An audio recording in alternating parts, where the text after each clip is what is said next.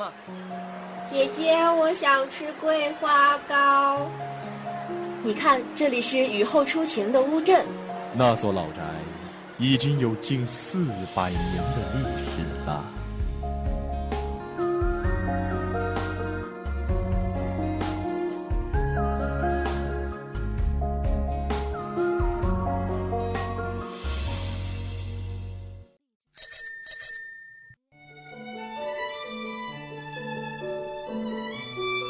在巷子的那一头看风景，我站在巷子的这头看你。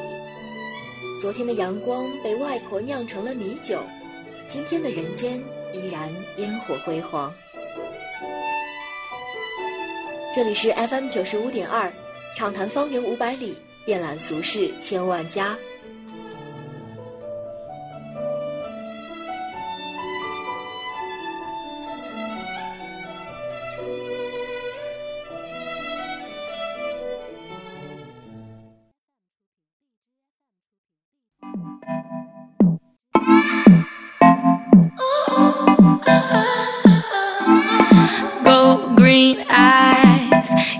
You, see me in the perfect light. And, and even for the thousandth time, yeah, your hands could make my skin light up like diamonds. Hello，各位听众，北京时间的十九点十分，欢迎大家再一次相聚在方圆五百里。那么我是今天的主播风云。emotional. No one you never ever try to change me, cause you know who I am.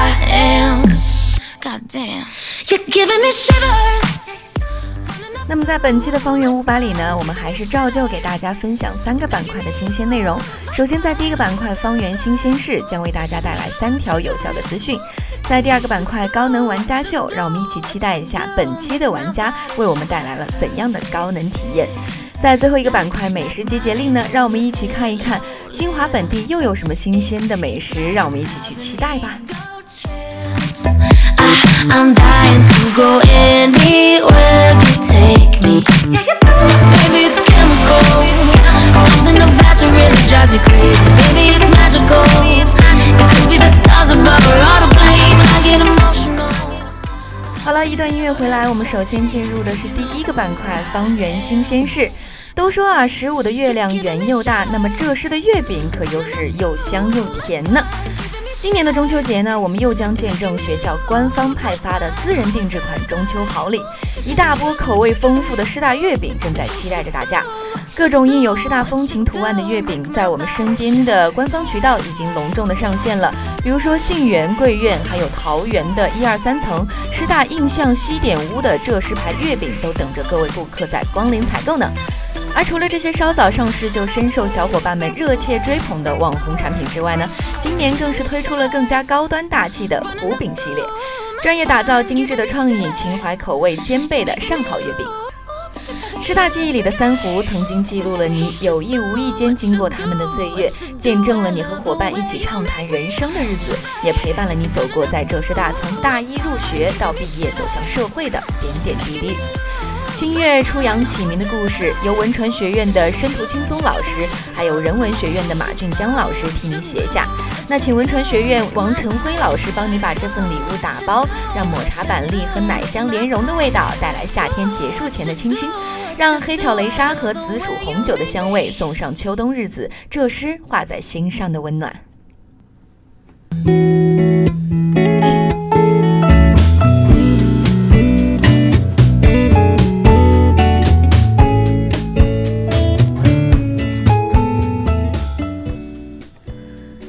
新闻传放映室开张迎客了，还不去看看吗？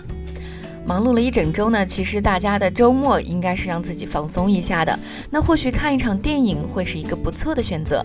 就在学校的十七幢二幺二教室，文传放映室呢已经正式开张迎客了。每周常规的放映时间呢为周日的十八点三十分。如果遇到了超长的影片呢，放映时间也会随之调整的。那么本期的放映活动呢，是由文传放映室和影评学会联合举办的一项活动，向全体热爱电影的人士开发。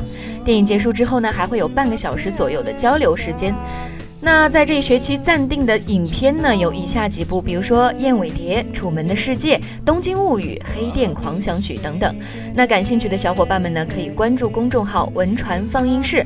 在每周的活动开始之前呢，都会有相关电影的正式推送。电影同好们可千万不要错过了欣赏电影、相互交流的好时机哦。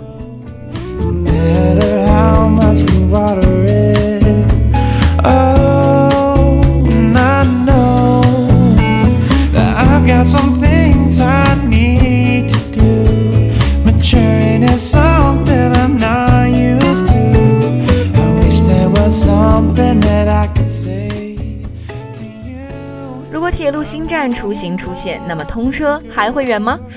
离我们二零一四年金华跨入高铁时代已经过去了整整三年了。应该很多同学在寒暑假、国庆等高峰期出行的时候，总会感觉到咱们的这个高铁站广场呢，由于房面积不大，行动局促，整个高铁站都会看起来不够高大上吧？当然，很快呢，这个问题就要被解决啦。金华站呢，其实由南北组合而成，北站房以及候车室仅仅有一点一万平方米。那目前已经进入竣工倒计时的南站房及候车室，却已经达到了一点九万平方米。这意味着什么呢？意味着南北站合拢后的金华站房会再近两倍的扩大。与此同时呢，站前广场、地下换乘大厅、出租车场站和社会车辆停车场也将会成倍的展开。到时候呢，南北相连的客站可以同时容纳八千人左右。凭借着十个乘车站台面，还有十五条古道的站台规模，稳固链接沪昆道路上的各个城市。基本的站面在月底都能够完全的显现，那差内部的装修和后期的整理工作的完成。过了最后不到一百天的时间呢，整个车站就将会进入到验收的阶段。经过负责工人的辛苦工作，相信富有金华元素和时尚气息的金华铁路新客站将展现在我们的面前。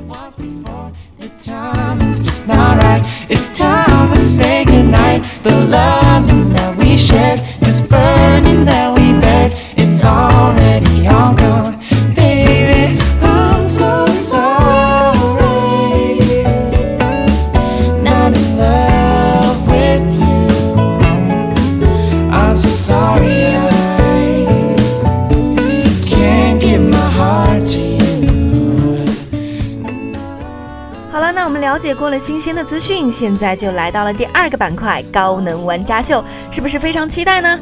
那我们先来探一探究竟吧。其实秋天到了呢，一起去看一场天青色的集市是非常非常不错的选择了。给夏天配上冰激凌和游泳池，热到上火的天气里也永远都是天晴的蓝色。在白露给穿上风衣的你们加几片飞下的枫叶，是初秋里金黄的颜色。如果把泥土揉捏上色的话，那它的样子上千度的火焰里加热，几天的烘烤后放到集市上贩卖，你觉得是鹅黄还是冷灰呢？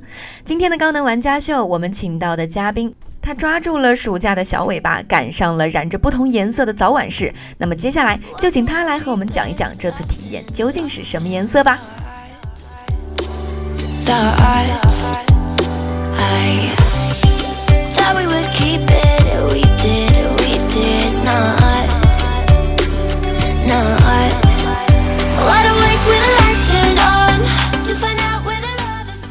好了，那么现在呢，嘉宾已经坐在了风云的旁边了。我们先邀请嘉宾给大家做一个自我介绍吧。Hello，大家好，我是来自人文学院的心雨。心雨你好，你好。那这一次做客我们的啊方圆五百里，是不是有一点点小激动呢？呃，有一点，因为刚才跟你聊天的时候，已经谈到你说想要分享很多小的细节，在这一次去逛这个天青色的集市。是。那我们今天就通过啊跟大家一起交流和分享，让我们来聊一聊，了解一下你这一次的小旅程吧。好，嗯。这次我们去的是，呃，你是带我们去一个集市。那心雨能先用几个简单的形容词来描述一下你看到的这场集市吗？呃，我觉得这一场集市带给我的感觉就是很整齐、很热闹。还有一个关键词就是你刚才讲到的天青色。其实刚才我本来想卖个关子啊，关于这个天青色，但是我想了想，还是提前说出来，吊一吊大家胃口会比较好。那刚才我们已经说到了一个很不一样的形容词——天青色。为什么一场集市它会是天青色的呢？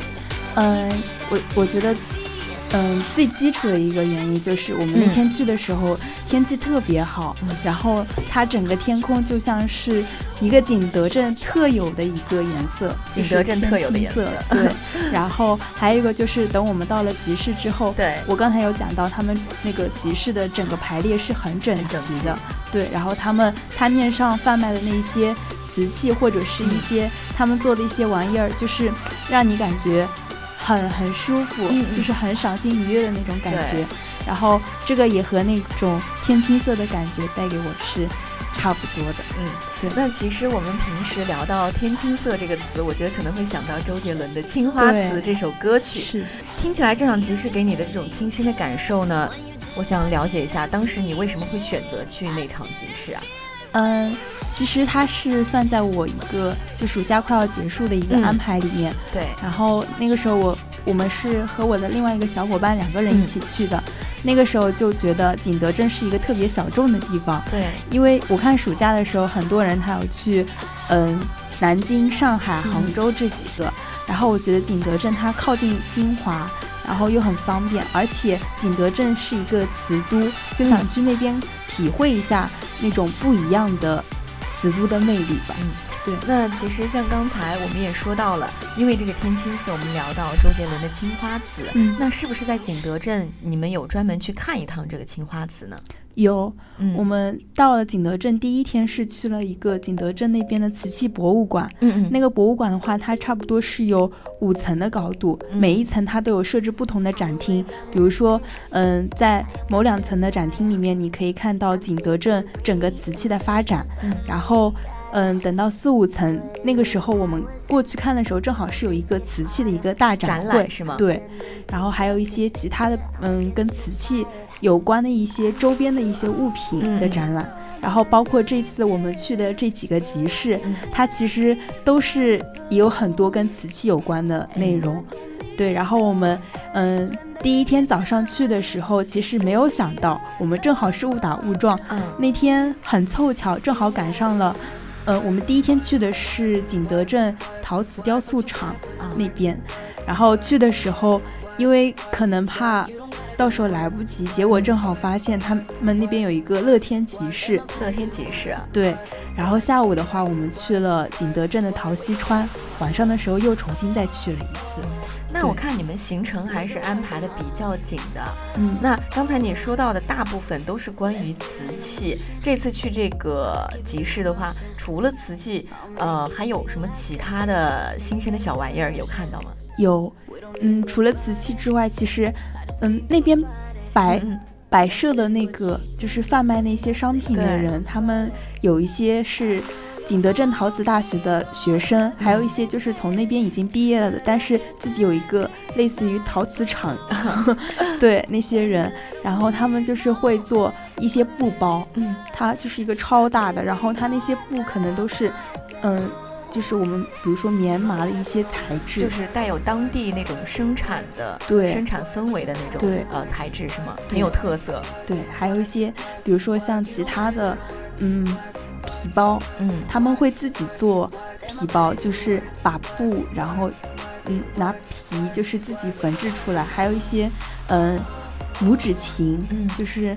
嗯，最近还是比较突然火的一种乐器，然后我觉得他们有在自己手做，然后我去弹了一下，发现音质上的话还是挺棒的。就是其实以前自己在玩乐器的时候，呃，有听过这个乐器，但是没有见过。对。那今天听你这么一讲，我觉得我以后呃可能会有机会想要去探探一探究竟，然后看看它长什么样子。嗯嗯。啊，那刚才我们已经啊听嘉宾听心语，咱们讲到了说这一次的行程呢，给自己安排的挺紧张的。啊，那总共去这一次集市大概花了多长时间呢？嗯，早上的话在乐天集市，我们是走了差不多两三个钟头。嗯，八点钟出去，然后我们在那边就是嗯吃到一个非常好吃的那个。芝麻麻糍就是油条，油条包麻糍，它的口感就是，嗯，像我们平常学校里面吃到的那种油条，就是比较松软的那种。然后它里面包了那个麻糍之后，又特别紧实，就是喜欢吃甜食，然后又不想那么腻的同学可以去试一下。我觉得味道还是不错。对，其实听心雨跟我们分享这个麻糍呀，那我作为一个北方人呢，其实我不是很喜欢吃甜食的。但是自从我来了金华之后，第一个打开我 吃甜食心口大门的第一样甜食就是麻糍。那我不知道油条跟它配一起是怎么样的滋味啊？现在已经被心雨给引诱的非常想要去尝试，心非常心动了。对，嗯，然后，嗯，那天早上的话，我们在里面。因为它除了乐天集市之外，它旁边还有一个专门每一个人开的一个艺术的一个小店，嗯，然后它还有一些，比如说像古着，嗯，就是嗯有一些带有风格的一些特色的服装店，然后还有一些手办店，嗯，然后像嗯在陶瓷雕塑厂的话，你可能进去。像集市上卖的东西，它可能价格会比较贵一点，因为是比较有特色、有设计感的那种。然后如果说价格想要稍微低一点，然后你觉得就是比如说放在家里放个摆饰，或者说你想要买一套餐具的话，你可以去搜一下旁边的一些小店里面，可能会有一惊喜。那如果那那天你们去吃，不管是吃饭啊什么的，你刚才有聊到就是餐具，餐具也是带有当地特色，带有景德镇的那种是的特色的吗？嗯，都长什么样子？嗯，我有一家心动的那个打卡餐厅，但是没有去，它叫知否，知是知道的知，否是是否的否，对，名字就很有感觉，对，很文艺，对。然后它是一个来自韩国的一个。类似于一个陶瓷陶瓷那个艺术家开的，嗯，他的饭我看那个点评，他说他的饭菜并不是很贵，但他一个盘子差不多就要两三百。对他主要可能卖的还是这种瓷器的特色，是的，对。就非常像星宇说啊，这次去整个集市上面，其实大部分的欣赏的、观赏的、游览的内容都是跟瓷器有关。那其实就说这一次集市为瓷市也是不为过的。嗯，对。那其实刚才听星宇已经聊了很多他啊游玩过的整个集市上面，不管是小店也好，还是啊工艺品也好，那其实都已经是在这个集市上面收获了很多很多的小幸福。对啊，那看到这么多啊。艺术品之后，心里肯定很开心。那我想再细细的听你讲一讲，你这次去游玩这个集市的时候，有什么更多的收获？嗯，我觉得有两家店我是比较喜欢的，一个是叫中意泥，嗯，呃，中意就是那个中意，泥就是陶泥的泥，它是一个可以自己手绘的。一一个陶瓷店，然后像一般陶瓷的话，我们去做，因为像那边有一个三宝村，它是一个国际的雕塑村，去那边做的话，就是可能，嗯，像你没有跟他预约或者是怎么样，可能价格或者是，呃，时间上就是会不好安排。对。然后那家店的话，就是你可以跟他自己做，像一般，比如说你做一个杯子或者是一套餐具的话，嗯，差不多七十五块钱，嗯嗯，就能做一个碗。那还是比较便宜的，比较便宜的。然后像杯子、盘子，就是嗯，也是可以有，嗯，用自己的方式去设计出来的。对。然后如果你觉得不会的话，他那边也有图案，可以让你自己根据它的图案然后画上去，就会像很多的那种。简单的文艺的小馆、陶艺馆那种，对，会手把手的教你，然后上面的图案也是自己喜欢的，对，就非常的有 DIY 的风格。是的，是的。其实我觉得像中国这些传统的手工艺啊，不管是现在如何去发展，大家能够通过一种呃很独特的方式去体验一下它如何制作、如何形成，是一个非常好的现象。是。那不管是在这个集市上面，还是一些旅游景点，大家如果遇到了这些价格。不是特别贵的话，都可以去尝试一下。对，就像心雨一样，嗯。那正好呢，其实咱们过不久也要到中秋节、国庆这些长假了。是。那相信听了心雨给大家分享的这个小集市，景德镇这个小景点也是被大家划入到了去游玩的列表之内。那心雨，要不然顺便就给咱们做一个小攻略，看看啊，咱们去景德镇的这些小伙伴应该如何去游玩，最省时省力又开心。好，嗯，就是我觉得第一个。像我去的这几个集市的话，你去之前一定要算好它的时间。像嗯，陶溪川它的那个春秋大大集市，嗯嗯，那个会比我看到的更加热闹。它是在嗯，差不多十月十六号到十月十八号，正好我们假期错开了。不过星期六、星期天如果有时间的同学可以去那边看一下。对，然后乐天集市的话，它是在星期六、星期天的晚上，嗯，那边有个晚市，然后还有一个是早市，就是嗯、呃在双休日的早晨，那边可能会有贩卖的同学。然后第三点就是，你去那边的时候，如果有时间，你就可以多逛一会儿，因为真的可以发现你喜欢的一些比较好看的店铺。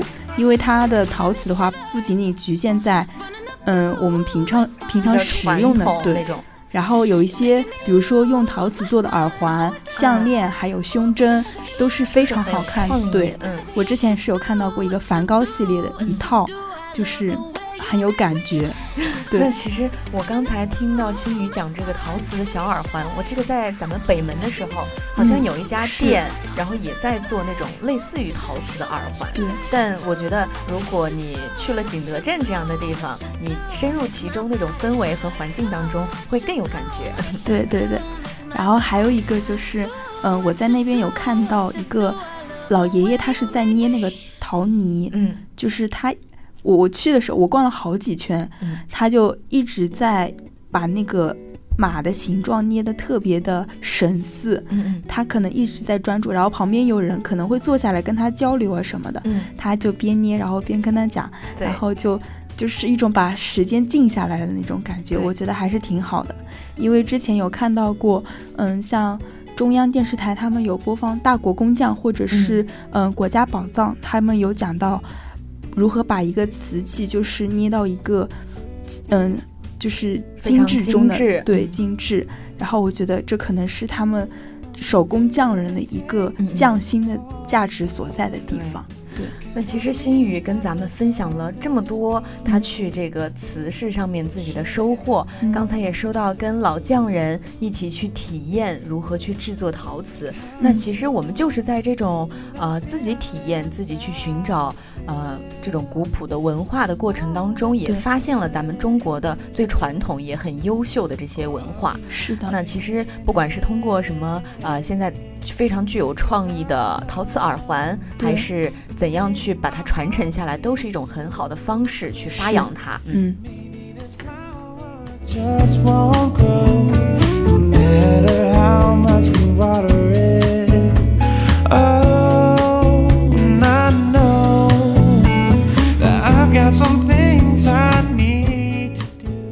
好，那我们这一节的高能玩家秀呢，也是邀请到新宇跟咱们分享了很多很多在瓷器的集市上面如何去啊、寻找到自己的喜好，如何去把它高能的玩转起来。今天呢，我们也是非常感谢新宇能够做客我们的啊、方圆五百里。那在这一节的最后，希望新宇给大家说一声再见吧。嗯，大家再见。如果感兴趣的话，可以去景德镇去玩一下。嗯，好，嗯谢谢新宇。I've tried many times to talk to you,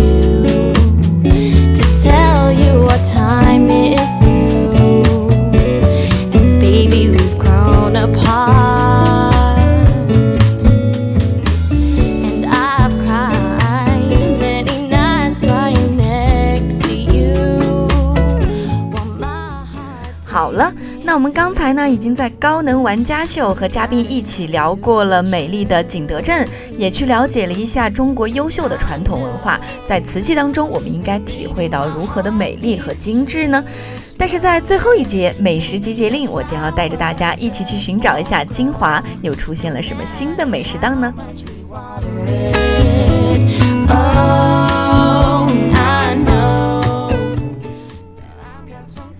秋天，我要和凉皮有一场约会呢。天气晚来秋，夜晚的凉爽已经向我们宣告，秋天已经来了。即使是秋天，金华的白天依旧是非常炎热的。这时候，如果能够来上一碗凉皮，那是最惬意不过的事情啦。凉皮啊，其实是一个好东西，春吃解乏，夏吃消暑，秋吃祛湿。那提起凉皮呢，大家一定会想起西安这个城市，它是一个孕育美食的文化之都。可是你别以为身处浙江，咱们就无缘西安的凉皮了。其实就在永盛广场，一家新的凉皮店墩儿凉皮，忽的就出现在了大众的眼前。哎，我看到这个名字呀，我感觉已经看到了这个凉皮的形状，它可能做的是非常的细致和独特的。这家凉皮店呢，可谓是清新脱俗啊。进门的时候就已经是非常敞亮的吧台，食材在制作过程中呢就已经清晰地展现在食客的面前了。木质和铁艺的桌椅都整齐地摆放着，纯白的桌子与亮黄的椅子呢，给人了耳目一新、明快敞亮的感觉。桌子上摆放着各种小巧可爱的绿植，还有墙面上布满了可爱的铜绘。其实每一出啊，都是显示出了店主的用心。店里面的凉皮呢，更是花样比较繁多的，颜值与味道都是双双在线的呢。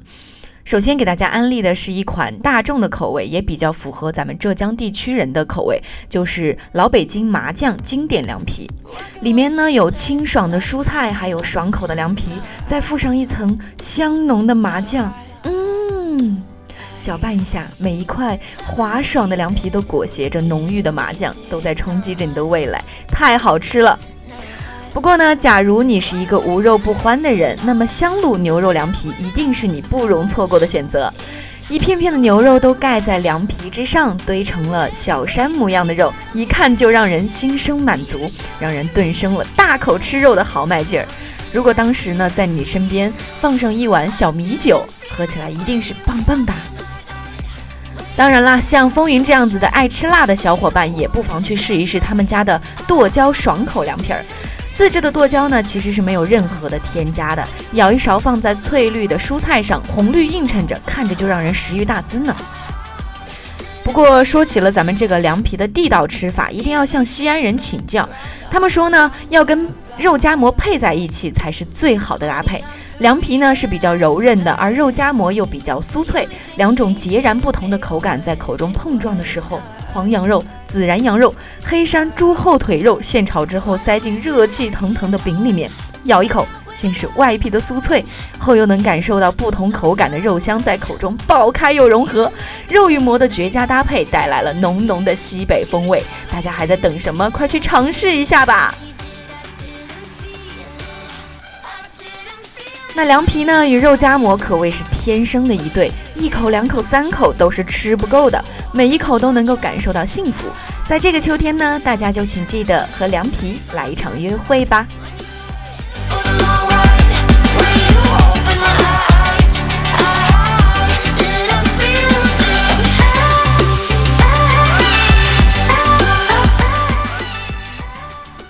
好了，那么这一期的方圆五百里呢，我们一起分享了别具风味的师大月饼，还有全新文传放映室的讯息，以及铁路新站出现的讯息。在第二个板块高能玩家秀，我们听心语讲述了在景德镇的所见所闻。最后在美食集结令呢，跟大家分享了一家地道的凉皮店——凉皮墩儿。那么本期的方圆五百里呢，到这儿也要跟大家说再见了。这里是方圆五百里，跟听众朋友们分享我们身边好吃好玩的一些讯息，介绍有趣有活力的好去处。我是风云，我们在下一期不见不散啦。Try, try.